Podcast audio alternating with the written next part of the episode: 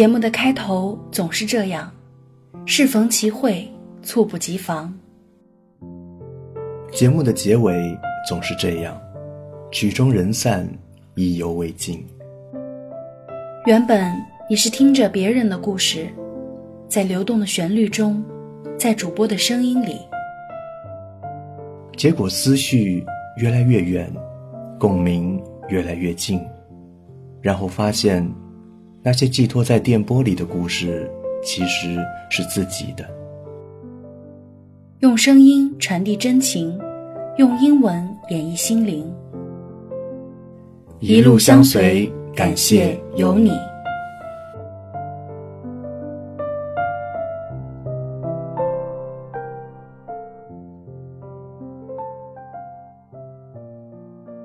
爱的朋友，你好，我是 Sean，在加拿大多伦多向你问好，欢迎收听为你读英语美文的互动栏目《有你》。在有你的第一期节目里，我们读了一封来自海南的信；第二期节目里，我们读了一位妈妈的来信。今天想和大家分享的这份来信，来自于听友木西，一位正在梦想道路上不断奋斗的学子。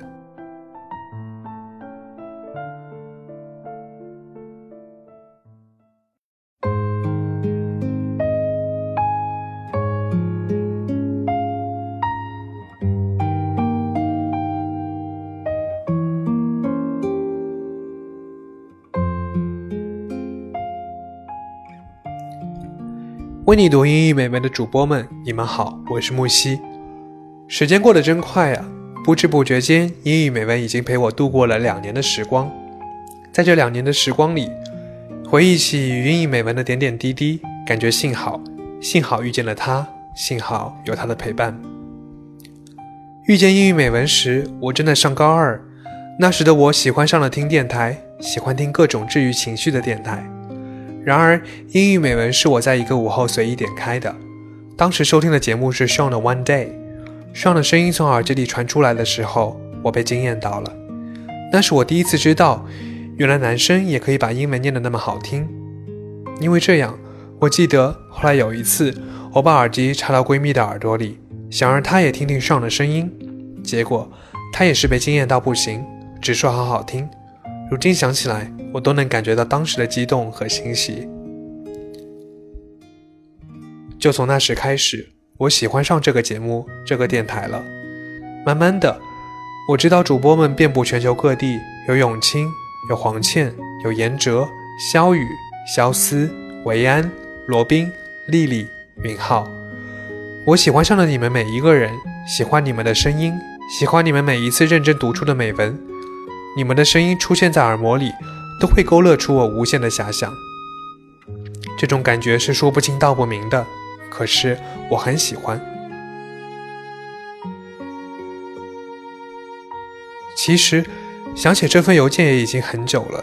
我把心中的话想告诉你们，就像永清哥说的，可以把它当做解忧杂货铺里的神奇邮箱一样，把要说的话以邮件的形式告诉你们。在有你第一期节目中得知邮箱地址后，踟蹰良久，终于鼓起勇气给你们写这一封信了。其实，想对你们说的是，我真的真的很喜欢你们。你们的节目带给我很多惊喜和感动。我喜欢诗，听你们念纪伯伦、聂鲁达、汪国真的诗，心里涌出的是许许多多的满足，更多的是感动。我想，没有人能比你们念的诗更好听了。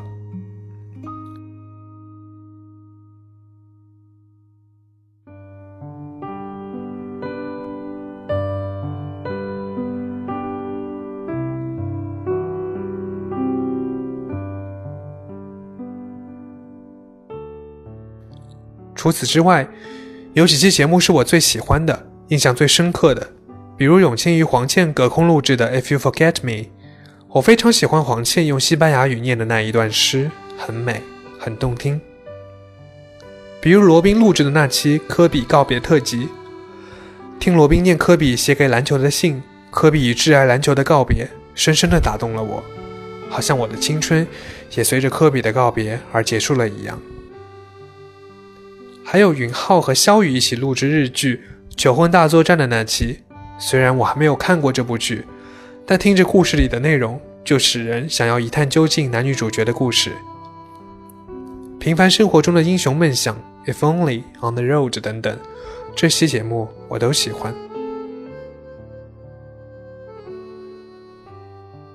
曾一度认为世界上最美好的事情就是做自己喜欢的事情，可是，在遇见你们之后，世界上最美好的事情就是听着你们的声音，在我自己的世界里穿梭、冥想。因为你们，我觉得语言是世界上最美好的东西。在我最难过的时候，我都是听着你们的声音走过来的。你们的声音总会给我无形的力量，让我坚持，让我相信美好。在听有你第一期节目时，我哭得稀里哗啦。这一期节目是我感触最深的一期，不知道为什么，听着来信中的故事，眼泪就控制不住的流下来了。也许我也如信中的那个女孩一样，有着悲伤，有着落寞。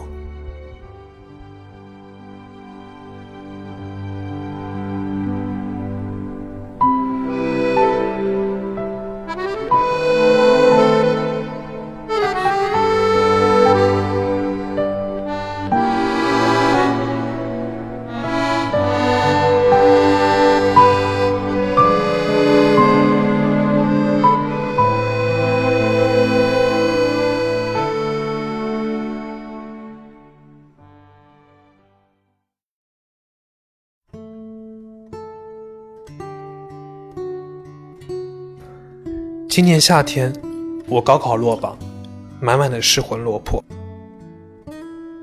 高考的第一天太紧张了，作文没写完。走出考场，刚下完一场大雨。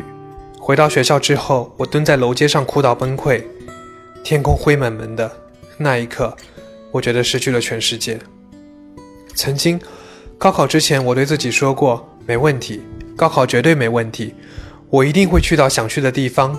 梦想也一定会实现的，然而结果我并没有做到。今年的夏天应该是我最沮丧的一个夏天了。之前备考的时候，耳机里一直循环着高考这一期节目，听着你们的声音，心里涌动着无限的力量和对未来无限的期许，元气满满的。我想，那个时候的自己就是最好的自己吧，不怕输赢。执着的去追求想要的一切，那时候的自己真是令人羡慕呢。如今逐渐踏入冬季，南方的冬天就这样来了，而我踩在夏天的尾巴上，又投入了我视为深渊一样的生活。我在落榜之后，义无反顾地一个人跑到离家很远的地方，开始了我的高四生活。陌生的地方，陌生的一切，连自己都开始变得陌生了。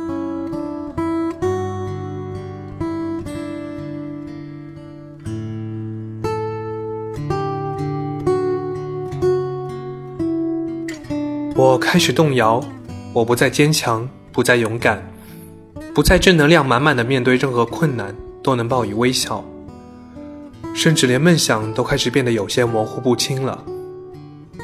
我不知道为什么会出现这种情绪，这样的我，连自己看了都会觉得差劲吧。我想，这一年里最不值钱的就是眼泪了。从前的我从来是不想家的。总是喜欢一个人离开家，到远远的地方，证明自己可以坚强独立。在这里的我却很想很想家，同时也想念散落在天涯海角的朋友。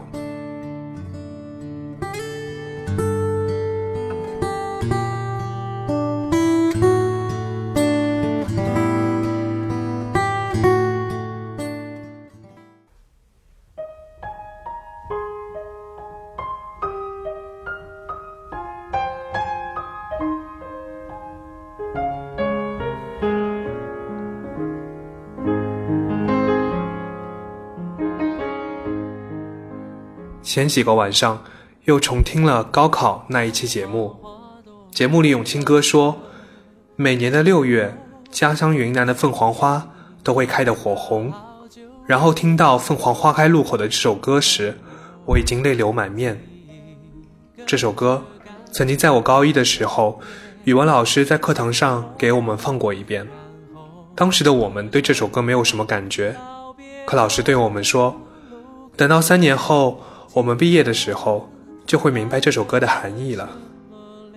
我记得毕业那天，我们手里拿着火红鲜艳的毕业证书，一个一个的相互拥抱，哭泣道别。但是，我觉得我并没有好好的道别，我没能把道别的话好好说出来。我知道。我们中间有人也许再也不会相见了，我们从此分道扬镳，去往天涯海角的各个角落。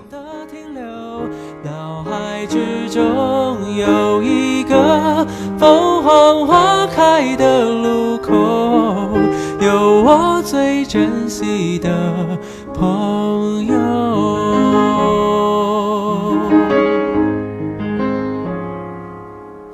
也许值得纪念的事情不多。人生啊，总是有各种各样的遗憾，才能被称之为人生。正如我没能实现梦想，没能到达要去的地方，看着本来同行的朋友去往了更美好的地方，而我还在原地，甚至更差。这种感觉真的不言而喻。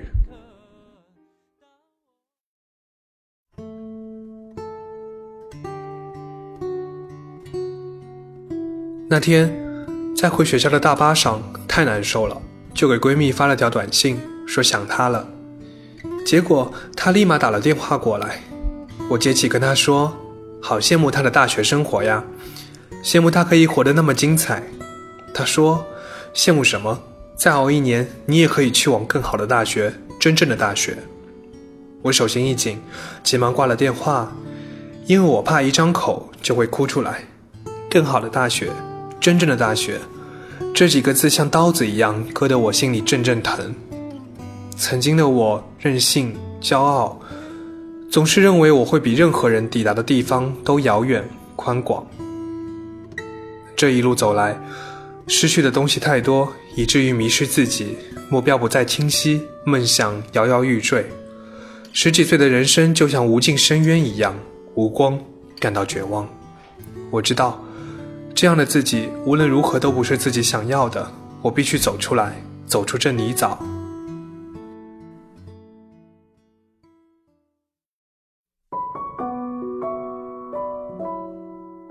不忘初心，方得始终。这句话，闺蜜曾不止一次的把它写给我。我现在才明白了这句话的深刻和力量。我知道，她是要我不忘心中的信仰和梦想，一直行走。我要到北京上大学，我们约定二零二二年北京张家口的冬奥会不见不散。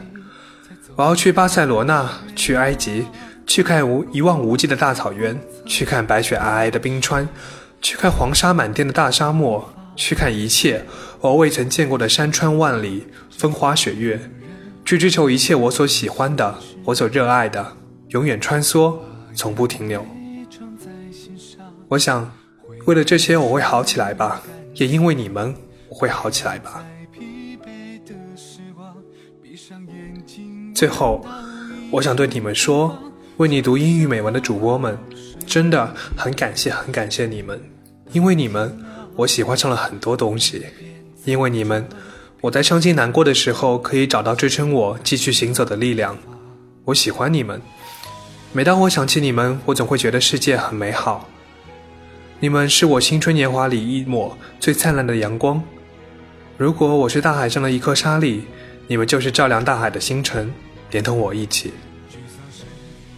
千言万语，感谢认识你们，有你们陪伴。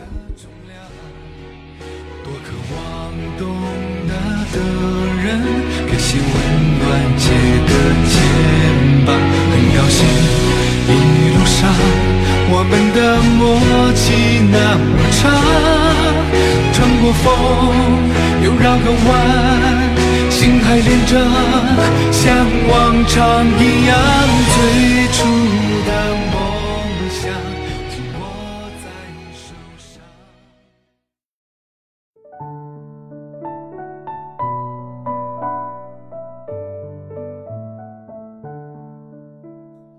木西的邮件在我们的邮箱内静静躺了很久，我一直在想如何来回复这一份邮件。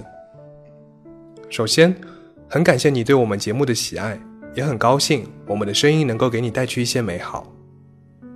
我相信，现在的你正处在人生的一个十字路口，梦想的目的地其实就在前方不远处，但这一刻，通行信号灯的等待时间似乎比平时长了一些。同行的许多朋友，或许陆陆续续走过了斑马线，而老天似乎给你格外的考验，还留你在这头的路口等待。我知道，等待会让一个人脆弱、懦弱、惶恐、迷茫、颓丧、难过、痛苦，是木西你用来形容自己写下这份邮件时的状态。这些情绪，我相信，更多的会是因为夏天的那一场不如意所引起的持续形象，加上陌生的环境、恼人而寒冷的冬季，心里变得和周围一样白茫茫一片。但你要知道。在白色的覆盖之下，还有蓬勃的生命力在诞生。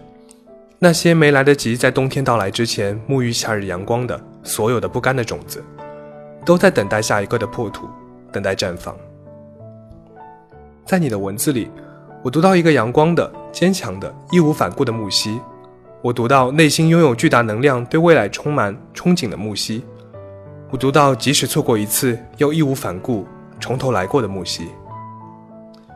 我同你一样，曾在这特殊的备考的日子里，不自觉地否定自己，不自觉被负面情绪占领，会因为看到堆积的复习材料而退缩，会因为前路还长而彷徨无措，好像没有了斗志，好像没了信念。但恰恰这些是考题之外的心智上需要你真正跨过的坎。希望你可以相信我，请把前一个夏天忘记，把眼泪擦干，从这一刻开始。做那一颗种子，为了下一个夏季的绽放，继续努力，不忘初心，依然还是最好的自己。我们也会一直陪伴在你的耳边，会在有你，一直等你。